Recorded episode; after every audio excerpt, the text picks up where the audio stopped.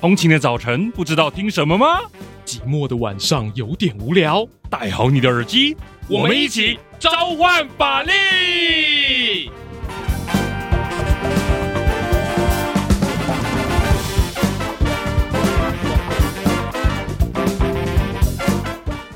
嗨，欢迎回到召唤法力，我是节目主持人王鼎玉，A.K.A. 法白主编。你最想搞懂的新闻专业，让我来分析。好，我们今天要来录法律周刊啊，那我们要聚焦在什么地方呢？哈，要聚焦在所谓的啊总统政见。好，那总统政见那么多，我们要聚焦在什么地方呢？我们要聚焦在社会福利。社会福利呢，哈，涉及到国家许多资源。那这个国家总统啊，作为国家最高领导人之一，要把这些资源运用到什么地方？然后呢，要把国家带到什么地方去？当然要花时间一同来思考跟分析看看喽。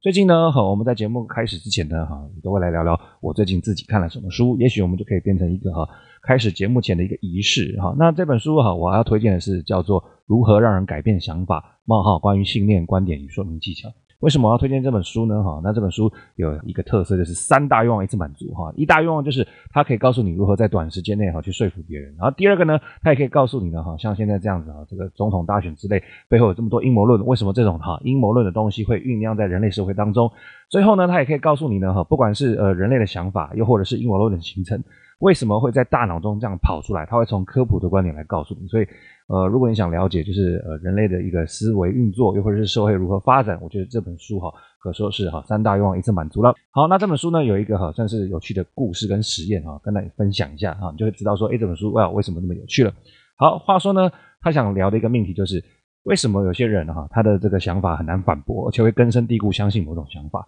所以它里面就介绍了一个实验。好，那这边要先好跟各位介绍一下这个实验的背景。这个实验的背景呢，哈，涉及到一双 Crocs 啊，鳄鱼鞋哈，还有这个美国人哈习惯穿的一种方式，就是配上白色袜子哈，我也不知道。好，那话说回来，这个 Crocs 配上白色袜子哈，哈，它是一个美国的穿着传统。好的，好，那这个是一个前提。那他呢，就在这个哈 Crocs 啊配上袜子的一个照片当中呢，啊，他给他哈用了一些特殊的一个灯光。让哈这个穿的 Crocs 的袜子呢哈，虽然它是白色的，但是因为灯光的关系，所以它看起来像绿色的。然后他就把它变成一张照片，那拿去访问哈很多的这个路人。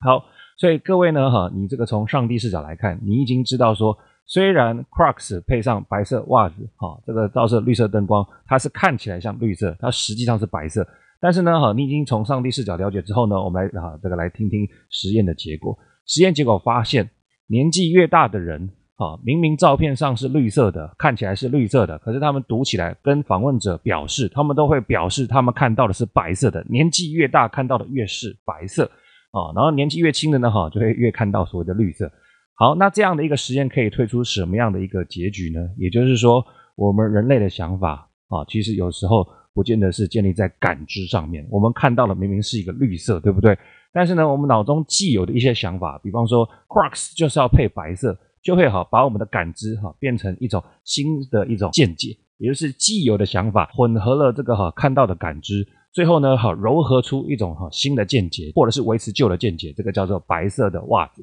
好，所以这样的一个实验呢哈，就是充分的告诉我们一个现象：如果我们在网络上跟人家哈去聊一些哈政治议题，我们虽然呢哈可以提出一些证据哈，让他感知到说，诶，他既有的想法是错的，可是呢，如果他哈先前有的想法是一个根深蒂固的信念。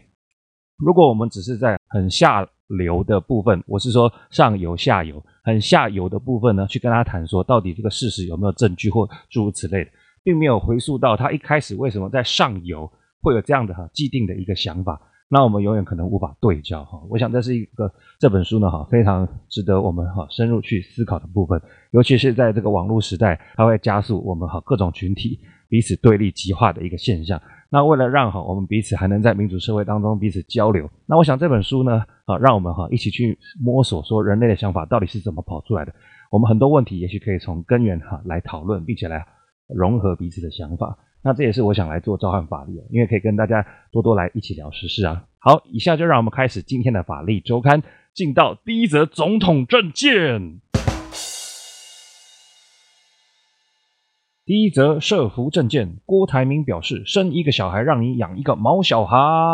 好的，啊，相信各位听众听完郭董的社福主轴呢，也是可能啊，丈二金刚摸不着头脑啊。那我已经很努力了哈，这是他少数提过跟社福有关的知名政见之一。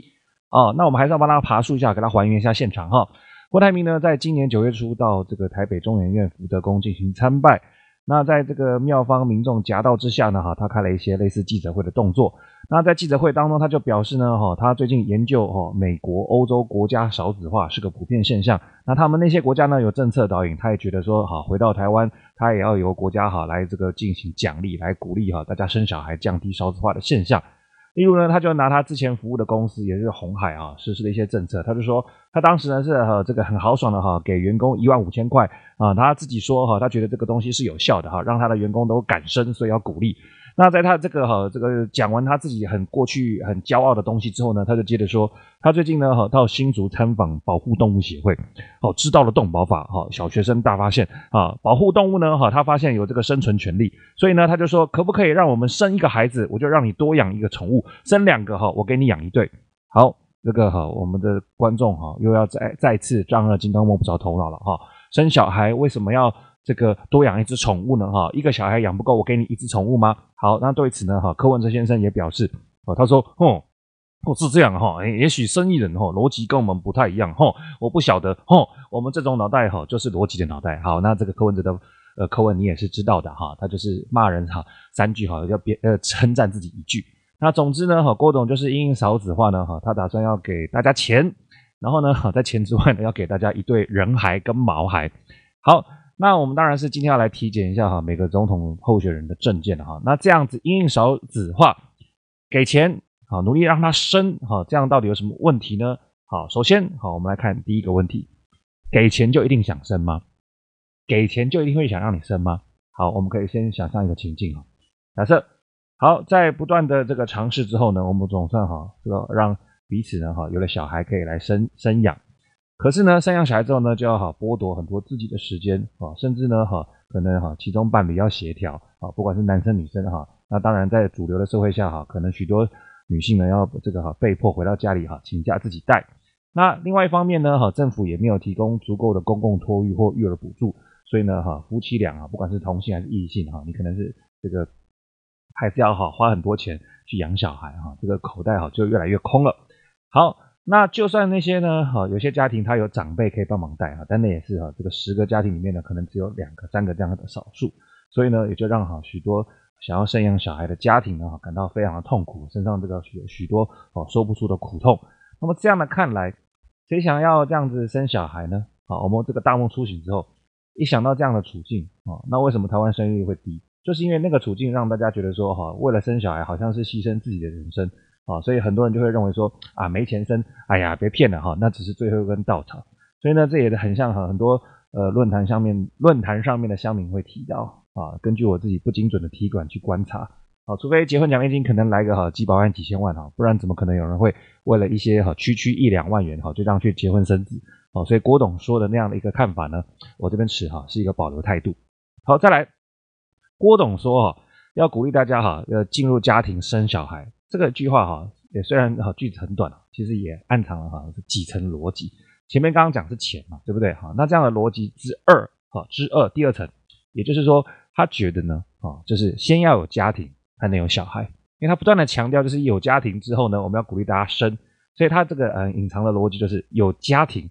才能有小孩。可是大家请对比，那那些非婚者啊同居的，或者是这个不想要进入家庭的这些长期关系的人，那他们。难道就不能有小孩吗？啊，其实这个东西哈，也跟柯文哲在当台北市长的时候曾经说过的很类似哦。他那时候也说，他认为政府发放生育奖励金顺序不对啊，他认为呢要先发结婚奖金。他也哈说过，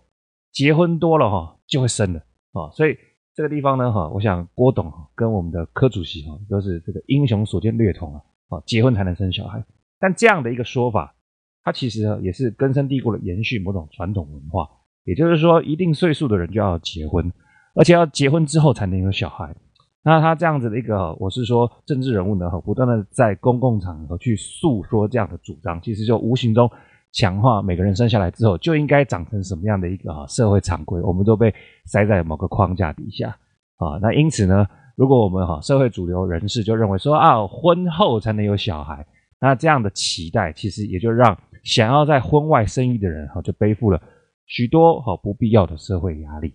那因此呢，在这一层的逻辑，也就是说有家庭才能有小孩的逻辑之外，我们可不可以把它打破？甚至呢，哈，试图把生育跟婚姻脱钩，用一些法律制度呢，哈，去完善同居者的权利义务，哈，让很多也是这个不想进入婚姻但想要长期同居的人士也能安心生育。也许我们哈，这个会比一味孤立婚姻的形式哈来的实在。好，再来第三层，郭董的这个证件，我们来好好体检一番哈，给他深入检查哈。以下第三层呢，好，我们提到鼓励结婚，哈，想办法催生。其实呢，无形中呢，也是间接巩固对于女性的刻板印象。为什么讲间接巩固？虽然郭董的这个说法一开始呢，哈，是建立在哦有钱呢，哈，让大家哈在进入家庭之后来生，他直接是想要来这个生小孩。但是呢，各位可以想一下啊，在既有的文化跟认知没有特别改定的前提下，也就是我们既有的认知是男主外女主内。那如果我们哈不断的奖励结婚并且再生育的这样的一个做法，其实也就间接巩固了大众一开始哈所设想的男性养家的模式，那其实等同呢，也就是把更多的哈生理女性送进家庭照顾者的这样的一个既有的框架跟形象当中。所以到头来，如果我们哈不断的鼓励各种政治人物在台面上不断的讲说哦，让大家进入到婚姻，让大家赶快生小孩，其实呢哈也就无形中啊是被公权力这样的形式鼓励进入到婚姻，而且最后为了。弥补家庭照顾的人力短缺，为了培育将来的哈这样的小孩的长成长，那他也只好被迫牺牲自己的人生，也鼓励呢让男性的角色自此继续在家庭中缺席。好了，所以说了那么多呢，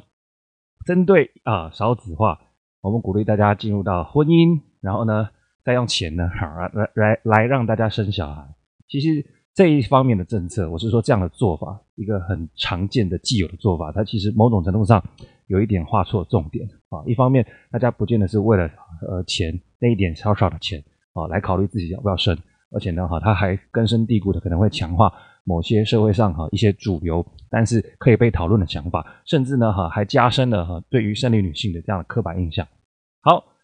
那么谈完这个郭董的政策，我是说刚才那三个层次的思考，其实还有一个哈，就是我个人觉得可以摆在最后，因为这个东西比较有争议，也许可以听听各位。听众的想法。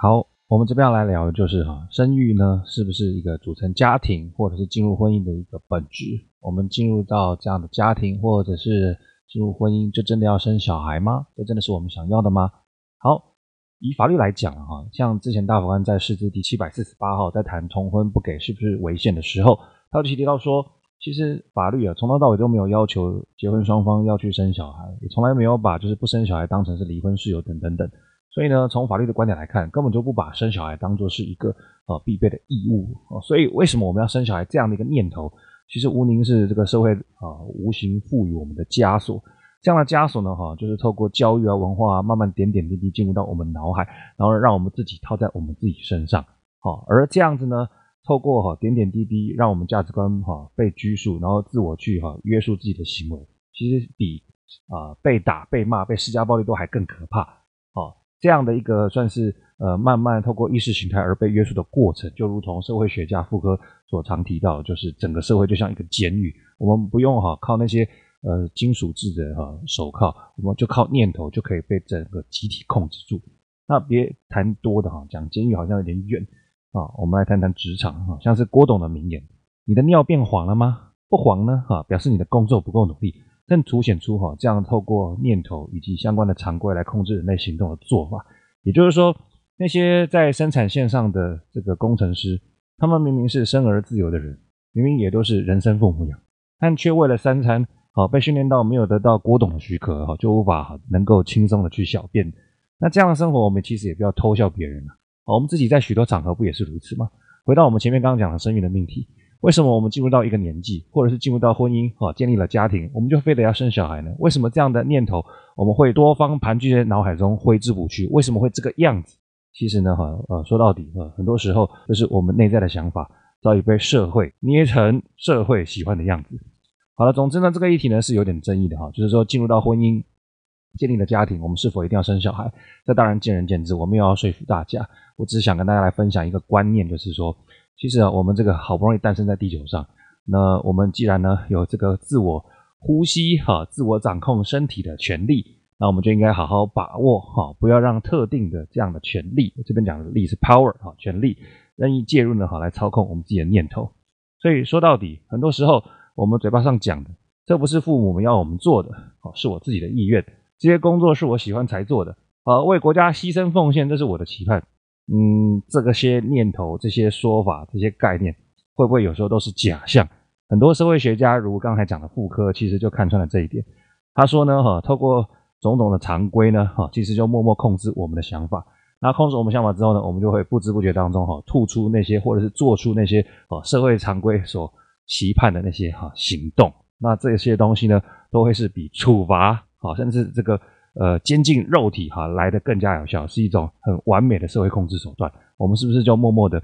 呼应这样的一个做法呢？而妇科这样的一个算是观察，它很清楚的让我们可以看见，哦，种种的支配行为、社会常规或者是种种意识形态啊，它的支配啊，它可以不只是用在所谓的肉体上面，用金属制的手铐把它绑住，不只是这个样的模式。有时候更厉害的还是那些身为第一、深植在内心的那种哈控制啊。所以回到刚才我们一直讲的，为什么我们一定要生小孩来精忠报国呢？这样的想法真的是我们自愿的吗？还是被社会给操控的呢？如果没有妇科这样哈，许多社会学家提出呃这个过江之鲫的说法哈，不断的这个哈这个承先启后，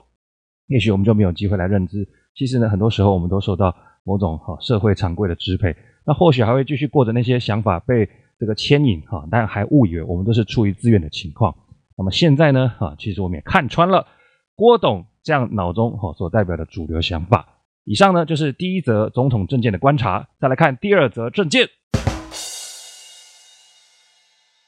第二则社福政见，让我们来看柯文哲表示松绑医疗市场，让新药早点开放自费购买。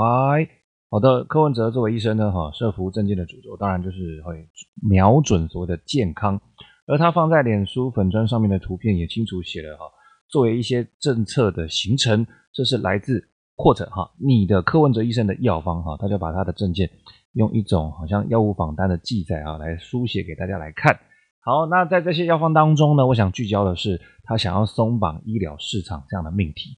柯文哲指出呢，哈，很多医院呢，哈，他这个因为是血汗医院嘛，他必须靠很多业外收入来维持营运，所以呢，哈，就造就了哈，民众对于医疗的满意度很高，可是呢，哈，医护人员本身对于医疗营运的满意度却很低，啊，完全是靠他们自己啊，这个抛头颅洒热血啊，所形成这样的一个状况，所以他以这个医疗人员哈出身的这样的角度，他就认为他应该要开放所谓的医疗市场，解开很多的束缚啊。那在这么多束缚当中，他就认为说，针对药的部分，因为呢，我们吃的药呢，哈，可能有既有的药跟新的未来的药。那他认为呢，这个未来新药在核准之后，就是说看他 O 不 OK 核准之后呢，就要早日开放所谓的自费市场。好，它不一定会进入到所谓的健保给付的一个范围当中。我们的药有些是可以透过健保来获得给付，它很便宜。那他认为。就算这个药哈没有进入到健保给付，它也应该哈早日开放，让大家用自费的方式去购买，让人民享用到最新医疗科技啊，人民的这个健康生活就能够加分一百分。好，所以呢，在这个过程当中呢，哈，我们就聚焦在一个点上面。柯文哲认为呢，啊，他说只要新药拿到药物许可证呢，啊，他就应该早日进入到自费市场。那之后呢，如果想要去申请健保呢，就是另外一回事。好，他认为呢，早日开放自费市场，人民就能够哈早点享受到新药的好处。OK，这里呢，我们要帮他这个证件健康检查的地方，好有两个地方。第一个呢，啊，一味的强调自费哈，会有什么问题？再来第二个啊，自费之外哈，其实我们更应该关心某些地方哈。这边就让我们哈娓娓道来。第一个，强调自费会有什么问题呢？哈，这个先讲结论哈。官方哈就伸出他可爱的右手啊来打脸了，哇！怎么会发生这个现象？难道柯文哲市长又说错什么话，还要失言了吗？啊，不算失言，但是这个东西有点乌龙啊。原因是因为官方表示啊，目前啊经过核发药证的药品，其实即可马上啊这个随即哈上市供应给哈国内的病人来使用哦。所以柯文哲市长他提出了这个政见，早日开放自费市场使用。看起来好像就是，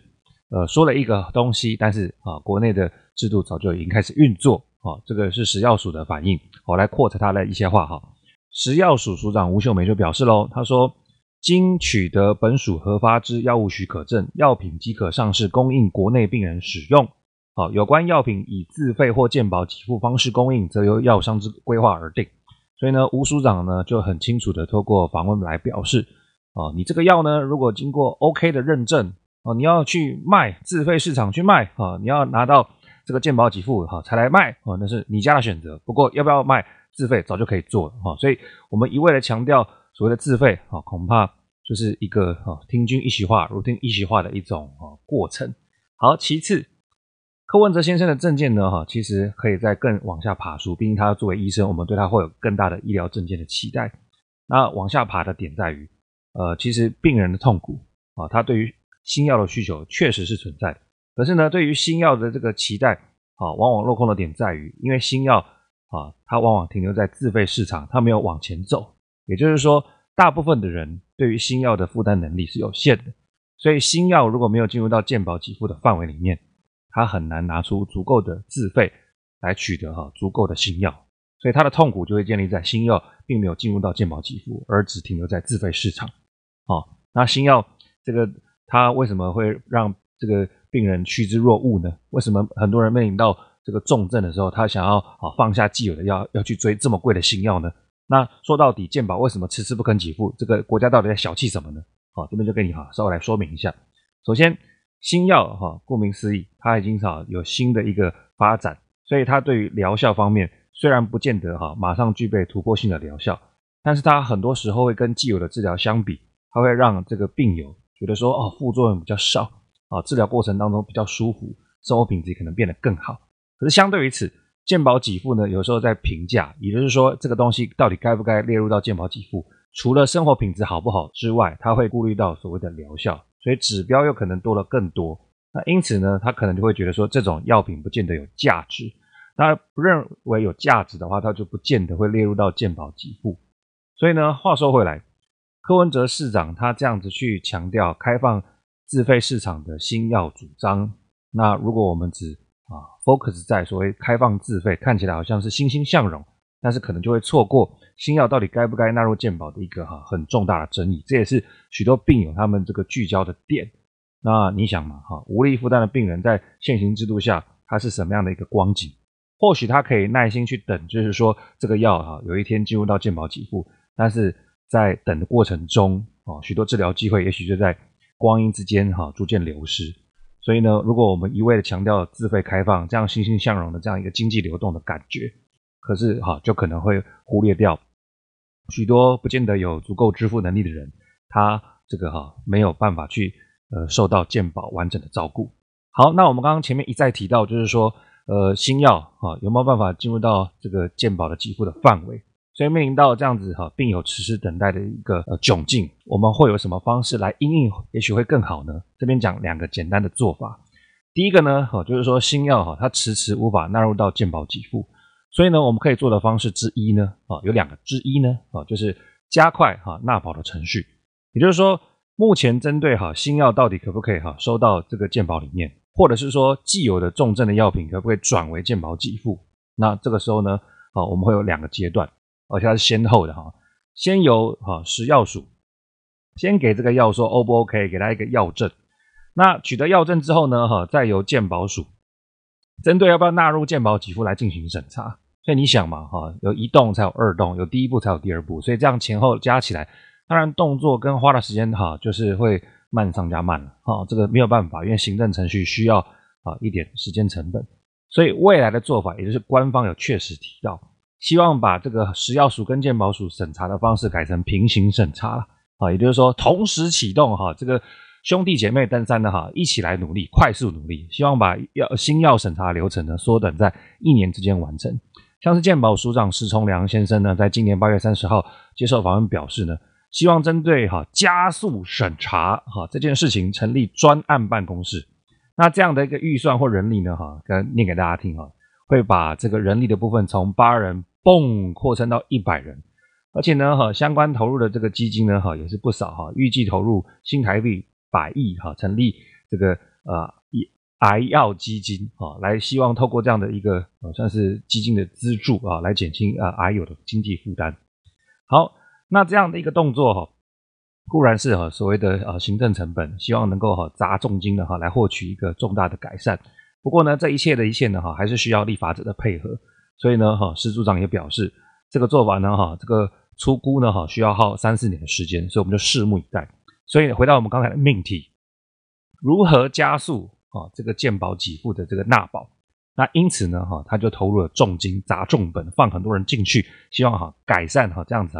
归宿的一个做法。再来其二哈，很多药它不见得呃进入到健保给付的范围。那其实有时候不是健保署他在那边拖台欠，有时候其实厂商也是在那边这个哈作弊上关。因为经营考量的关系，在商言商的缘故哈，厂商他不见得希望把他的药变成呢哈成本被压低的这样的健保药。那这个现象尤其会表现在新药。各位可以设想一下，如果你是一个药商，你开发了一个新药，你可能砸下去的是许多。哦，千万美金的这样等级的成本，可是呢，哈，如果这样的新药你在期待快速回本的过程中，却面临到健保给付只给你一点点钱，你可能砸了一千万美金，可是呢，你却能回收到哈可能数十万美金的时候，你这样的心中的落差，你愿意把你的药变成健保给付的用药吗？这时候可能就不会。所以，如何跟厂商之间哦取得一个共识，让他愿意把他的药交出来，然后呢，进而让鉴宝署可以把它纳入鉴宝给付。我想这个协议就很重要，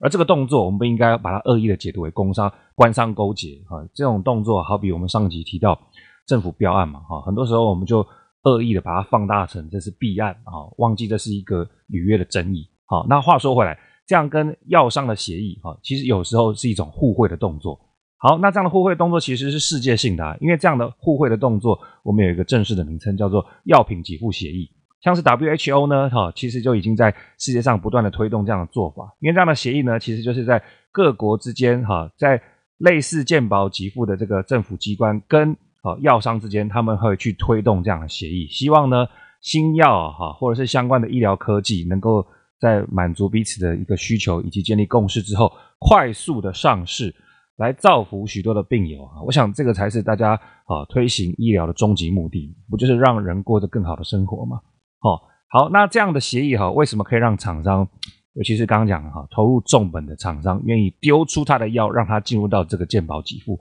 其实哈，有几个手段，我们讲几个简单例子就好。好，比方说新药啊，它很贵，所以厂商呢想要快速回本。那快速回本呢，我们就希望让这个政府呢能够哈提供一些哈这个足够的补助。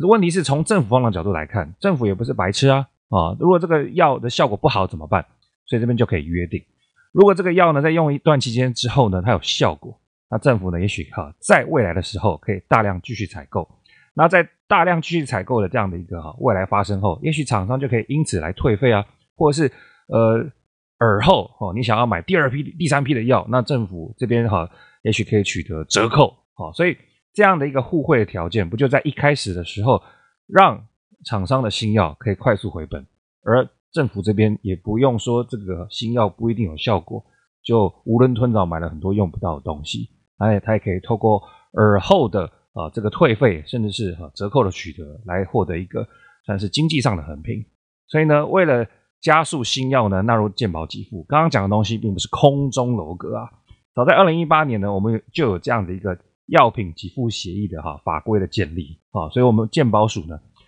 已经在哈五六年前呢哈，透过这样协商议价的机制哈，跟药商开始取得共识。所以柯文哲先生刚刚提到新药啊，这个在开放，我是说在取得药证之后，早日进入到自费市场这样的主张，我想可能就是一个层次的一个算是观察。那我想更多病友们他们在乎的点啊，也许就是这个新药能不能够早日纳入到健保给付。我想柯文哲先生跟他的团队。在这个点上面，也许可以更回应一下哈，许多病友更关心的一个重点不一定。好，所以总而言之，讲了那么多呢哈，如果这个哈我们所有大众哈都很关心健保医疗的发展的话，也许我们就可以不一定啊只停留在用药可不可以赶快卖，也就是到底要不要开放自费市场，而是呢哈要去思考说我们的这个健保给付或者是相关的这个呃新药的一个纳保，是不是能够让国人哈可以更快更全面用到好。且适当价格的药，啊，这样也许更加好哦。这个务实、理性、科学啊，也不一定啊。哈，好，再来看第三则社福政见。第三则社福政见，赖清德表示工资不够，不敢跟老板说，没关系，立法帮你调。哇哦，赖副总统这次为何决心要杠上老板的呢？这么想积功德吗？好，原来是他日前出席一场会议，叫做国家希望工程国政愿景发表会。在会上呢，他就指出呢，为了强化青年工作者的权益保障，他要完成哈相关政策，来给大家哈撒这个大礼包了。好，那像是呢，他想这次我们要主谈的最低工资法立法，他希望持续垫高基本工资哈，改善大家的这个就业起薪。再来呢，他也希望能够能够补助很多青年呢哈参加职训，来培养斜杠哈各种发展的一个潜力。再来第三个呢哈，我们随便举例哈，没有说要穷尽，呃，他也支持说哈青年要好好的来创业哈，所以他会投入大笔的资金，鼓励青年呢参与地方创生哈，在家乡啊开展一番自己的事业。好，那我们回到我们今天要主谈的最低工资法。那现场媒体相当精明哈，他们听到赖这样讲的，也就追问说，总统蔡英文曾说任内基本工资要调高到新台币三万块，而这次一同来参选的这个侯友谊也希望说把这个钱呢，哦不止三万，还加码要到三万三千块。好，那赖清德提出最低工资法之余，是不是也要来说一下你即将调到什么数字？好，那我们赖副总统呢？哈，不愧是当过哈台南市长。行政院长，还有呢，目前呢，这个位居哈赖副总统的人，他就是四两拨千斤，他就强调说，哦，他比较重视啊制度性的建立啊，这个对劳工的保障比较大。他认为呢，哈，透过制度呢，啊，可以这个综合考量社会的经济进步，还有大家哈生活中负担的辛苦的一个消费指数。所以呢，哈，透过这样的一个制度的建立，更开展了所谓的公开透明，所以他才说哈，制度的建立呢，哈，远比喊一个数字来的重要。呃，我们在啊、许多的媒体或者是这个影片当中都可以看到赖副总统的身影啊。我们是这个真的可以发现他非常的会用一种太极高手姿态的哈摆脱掉很多问题。不过呢哈，今天呢哈就是要来帮哈每一个总统参选人来做政见的检查。好，所以赖副的政见的健检结果是什么呢？哈，我个人认为哈，他这个健检出来的重点就是动力跟态度了。好，为什么是动力跟态度呢？哈，一方面我认为。最低工资法这部法本身，它是一个很好的政见，因为建立一套制度，让劳工权益的保障可长可久，这当然是一个好的方向。But 相对于此，要推动一个政策上路，它必须背后要有，我是说它的这个底蕴要有所谓的哈很充足的动力跟态度。这个可以对比什么呢？好，各位可以来听一下一个资料啊。最低工资法这个呃算是立法的东西呢，哈，其实早在蔡英文总统哈他之前参选的时候就已经提出过政见。那网友就借此批评说：“哇，赖清德过了八年哈，终于在选前想起蔡英文总统当时这个参选时，他的政见原文是这样子的：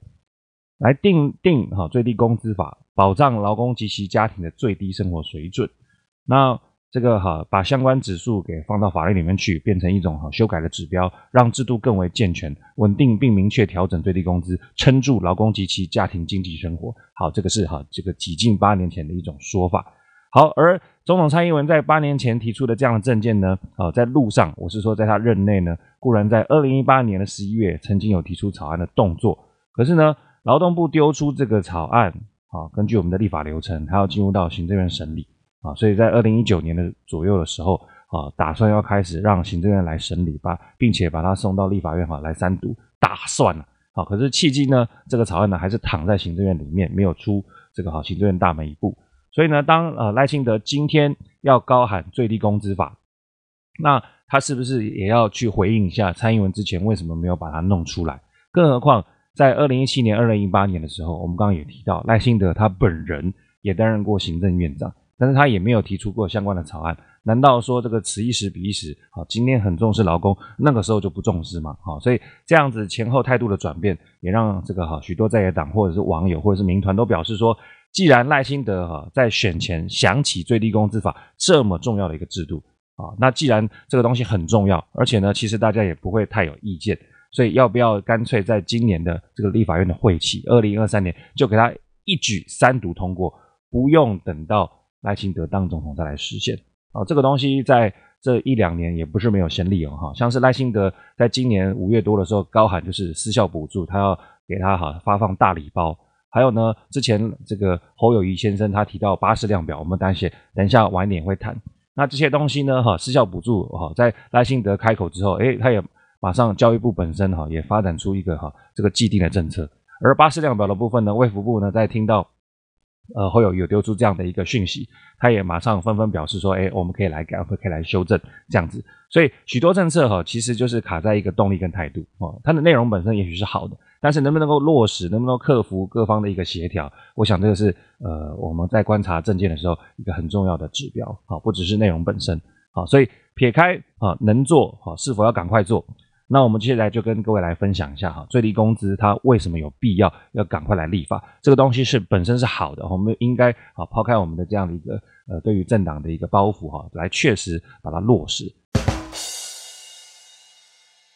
那必要点两个哈，第一个是要把基本工资定定的标准变得更加明确、更加可预测，并且更加贴合劳工的基本生活。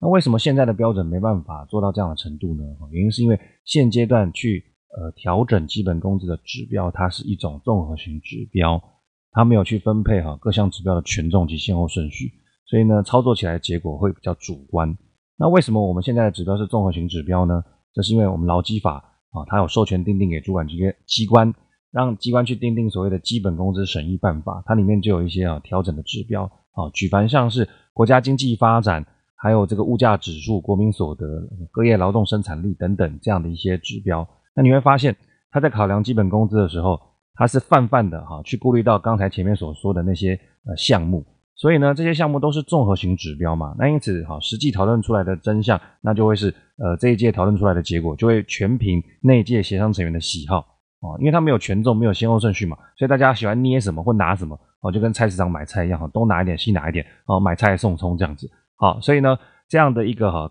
开会讨论结果，到最后就是。谁声音大哈，谁喜好比较共同哈，就会跑出这样的结果。而且呢，如果我们仔细一想，刚才所念过去的那些调整指标，啊，这套指标的逻辑其实非常扣紧在一个我们常听到的说法，就是有经济成长哈，劳工才有机会或者是才有权利去分享这样的经济果实。因为他很强调，我是说指标非常强调经济发展。所以话说回来，我们原本预设的基本工资会是什么样的想象？我们预设的基本工资应该就是要扣紧在每一个劳工他一个月要领多少钱才能养活自己或他自己的家庭，对不对？所以呢，基本工资如果使用了综合型指标，如果使用了综合型指标，然后呢，一不小心哈，这个一言不合就过度顾虑所谓的经济发展，那其实这个基本工资就很难扣紧每个人的哈一个最低生活需求，所以。好，反观世界各国在谈到劳工一个月要领多少钱，或时薪该领多少才比较恰当的时候，他使用的词哈会是比较像是最低工资这样的说法。那最低工资这样的用词才能够紧紧扣在劳工到底哈他在一个月或者是一个小时该领多少钱这样的一个呃算是呃角度上面，才不会好不小心就跑到过度关注经济发展的一个情况。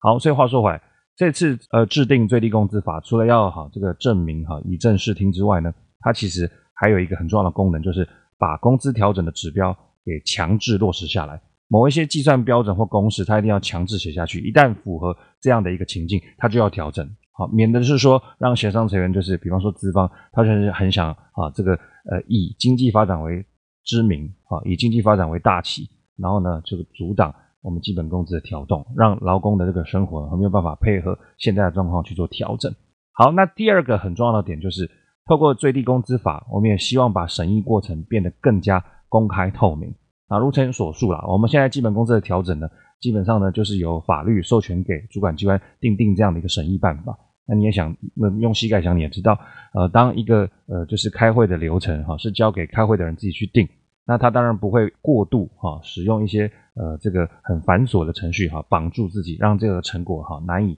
浮上水面。所以呢，现行的这个基本工资审议委员会，固然我们会有各方的成员来组成，像是劳方、资方，还有这个政府方，还有学者啊这些好角度都会派员来参加，看起来哈是非常完整哈，一时之选。但是呢，这个讨论过程呢，也许啊在科技进步的当日。啊，不只是说有这些专家成员可以加入到这次的会议啊，科技进步的当日，我们是不是可以有一些这些管道，让全民可以共同来线上参与？或许在全民见证的前提下，也就不会发生过去哈由行政部门强势主导，有好几年没有调涨基本工资的结果。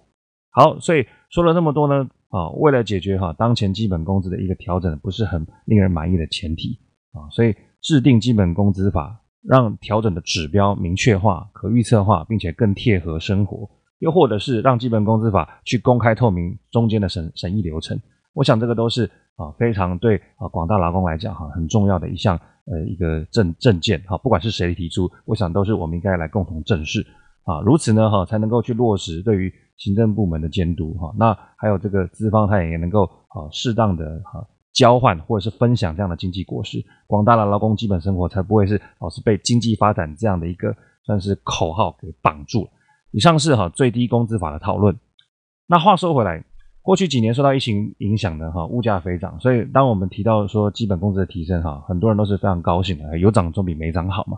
那我们这边还是要好跟各位来报告一下，在社会的某个角落呢，其实还是有人会听到基本工资调涨而默默感到不开心。好，这边有两种人会不开心，也值得我们在呃聆听节目的时候一起来思考看看。第一个会不开心的人呢是哈这个低薪劳工，为什么这么讲？如果我们调整的是基本工资，那那些领基本工资的劳工当然会非常欢喜哈，因为他的薪资就是往上涨。可是如果有一些劳工呢，他是这个没有到高薪，但是也不没有落于到哈这个呃基本工资的局面，他卡在中间。那这些人呢，一旦听闻到所谓的基本工资调涨，他就会有一种相对剥夺感，因为这时候他别人涨了，他还在原地踏步。那我想这一类的低薪劳工的心情，我们在呃聆听基本工资调涨的时候，也是可以去关注的。第二种不开心的呢是弱势的身心障碍者，为什么？我们法白作者李坤荣先生呢，哈，他最近有去访谈过一个个案，那访谈的个案也是针对哈基本工资这个主题来书写啊，我们这个请各位听众来敬请期待。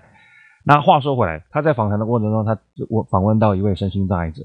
那这位身心障碍者呢，他在工作过程中啊，他在客观上他的工作能力比较没有办法去负荷哈大范围的清洁工作。啊，也就是说，他可以做大概三分之二的工作内容。可是问题来了，一旦基本工资调涨，那资方就会非常期待哈，劳工能够配合调涨的部分做更多的工作。但问题是，有一些哈工作者，他的身心状况就是没有办法配合到这么多的一个工作内容。所以，像这类的工作者，他就会很期盼说，诶，我可不可以领少一点？但是你让我做少一点事。但偏偏基本工资的一个哈很硬性的这样的要求。就会让这个呃他所要呃达到的这个门槛也会随着薪水而水涨船高。那这样的话，是不是有一个灵活调整分配工作量的其他的一个方式啊？那这些东西呢，都很有待我们哈在主流意见哈形成之余，要顾虑到哈那些特殊被反向排斥的一些群体，这都是我们在思考一些政见的时候要一同来关注的。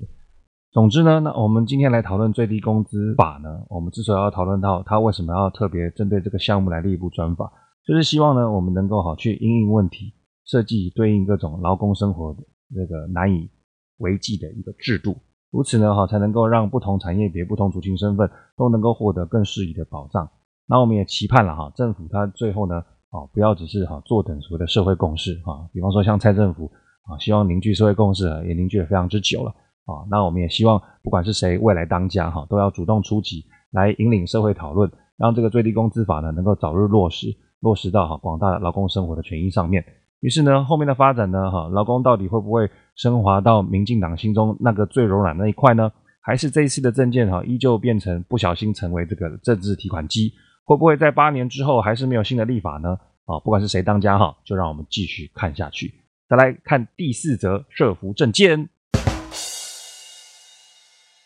第四则社福证件，侯友宜表示，八十岁就废巴氏量表，直接申请看护移工。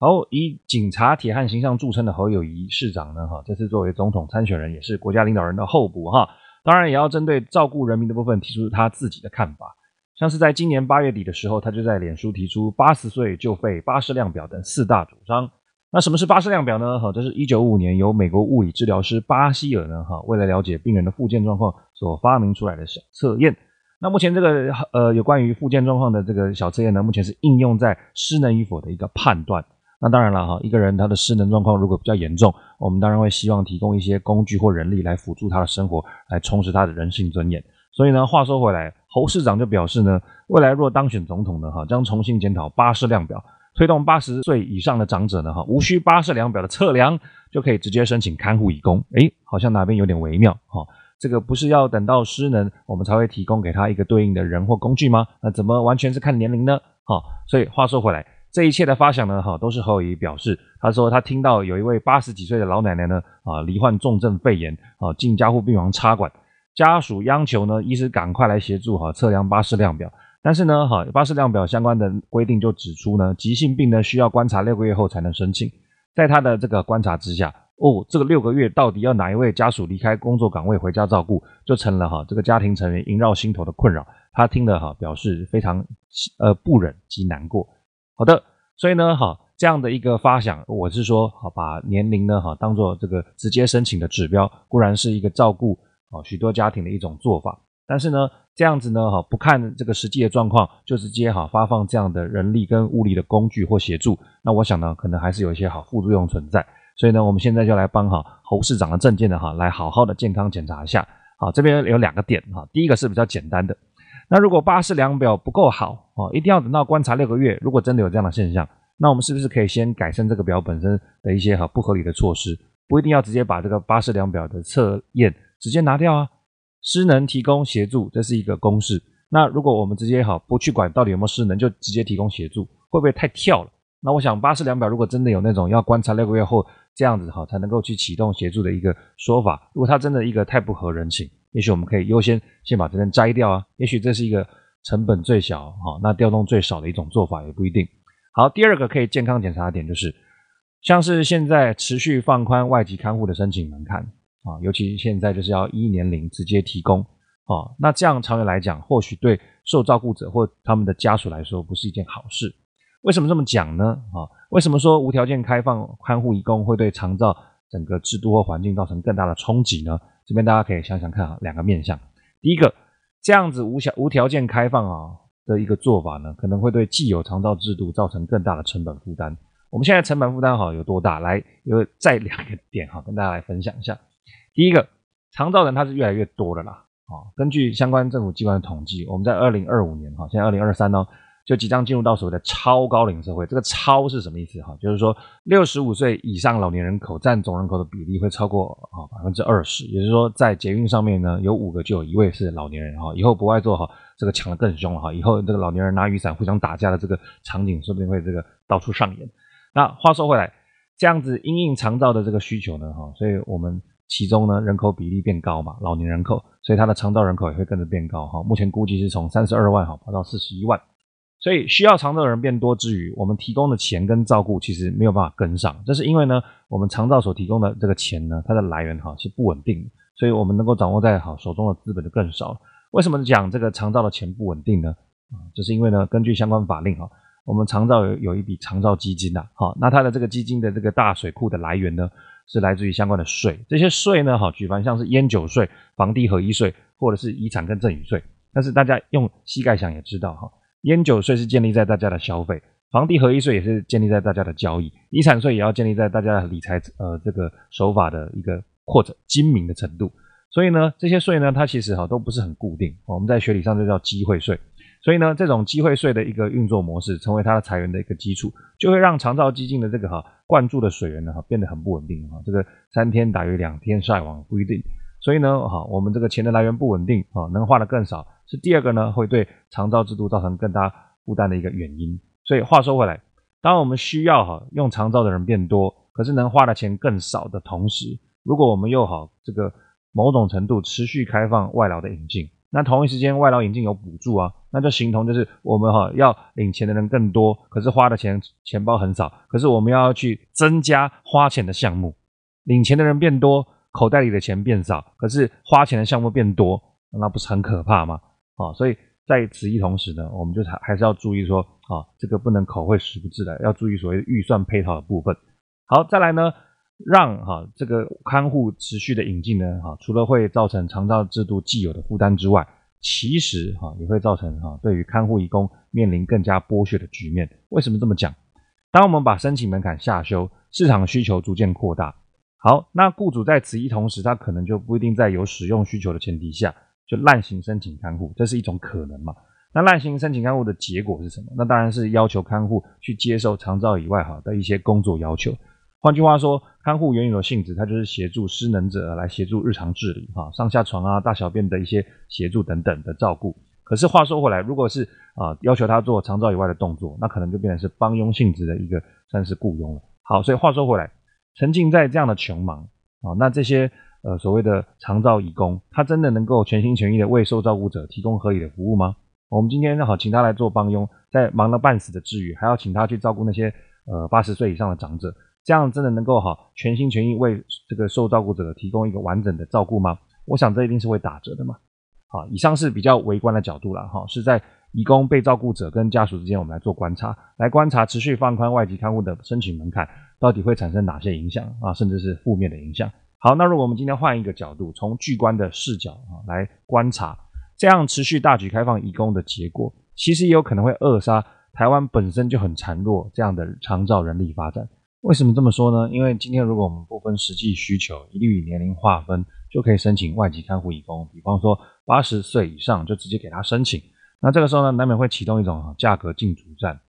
就是说大家会觉得哇，外籍移工比较便宜啊，那我们就多用点外籍移工。所以呢，这个时候呢，哈，本来就已经在冷宫的啊台湾长照劳动力，就可能哈更进一步推向哈这个没有人去使用的深渊，那就扼杀了台湾本来就很孱弱的长照人力啊发展。所以说到底呢，哈，我们的劳动政策呢，哈，其实过往啊都。太过聚焦在如何解决当下人力缺口啊，却忽视一个人力呢，它需要从头培养，而不是随便引进，当下能够头痛医头，脚痛医脚就算了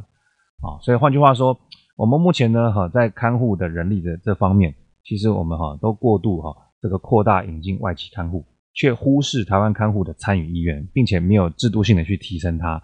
好，那另外一方面呢，提升台湾看护参与也是一个重要的地方，可是。他的这个钱就是比较贵，我们是不是也能够哈花一些预算，提供家属适当的补助，来让他哈愿意去花钱哈来引进本土劳动力，借此啊来横平外籍工这样的失衡的聘用趋势。我想啊，这个是未来其他总统参选人呢也应该注意到的地方啊。更何况目前技职专校相关科系呢，每一年产出数千名毕业生，那实际担任造福者或者是愿意担任的人呢，哈可说是寥寥可数。这个我有亲身经验。因为我之前也在某大学的长照科系里面担任过老师，我就询问毕业生说：“哎，你们将来哈，谁想要来从事长照服务业啊？”那当下一问完，没有人举手，我还以为他们睡着了，吓死我了。所以我赶紧反过来问，我就问他们说：“哎，你们不想当了，请举手。”那这时候的画面犹如雨后春笋般的蹦蹦蹦哈，这个相继举手啊，络绎不绝。所以话说回来，真正如果到底要如何啊，这个把造福人员的这个心态给拉高，也许就要从他们专业地位跟工作条件来入手。看看能不能制度化的哈来留住本国人力。所以话说回来，铁汉柔情很好哈，照顾呃八十岁的老奶奶很好，可是呢，却也不要夸夸提其谈的哈，一味装豪迈呢，这个哈大力开外籍人力的绿灯，却啊忽略了一些配套措施。以上是呢好，我们今天讨论的四则总统政见。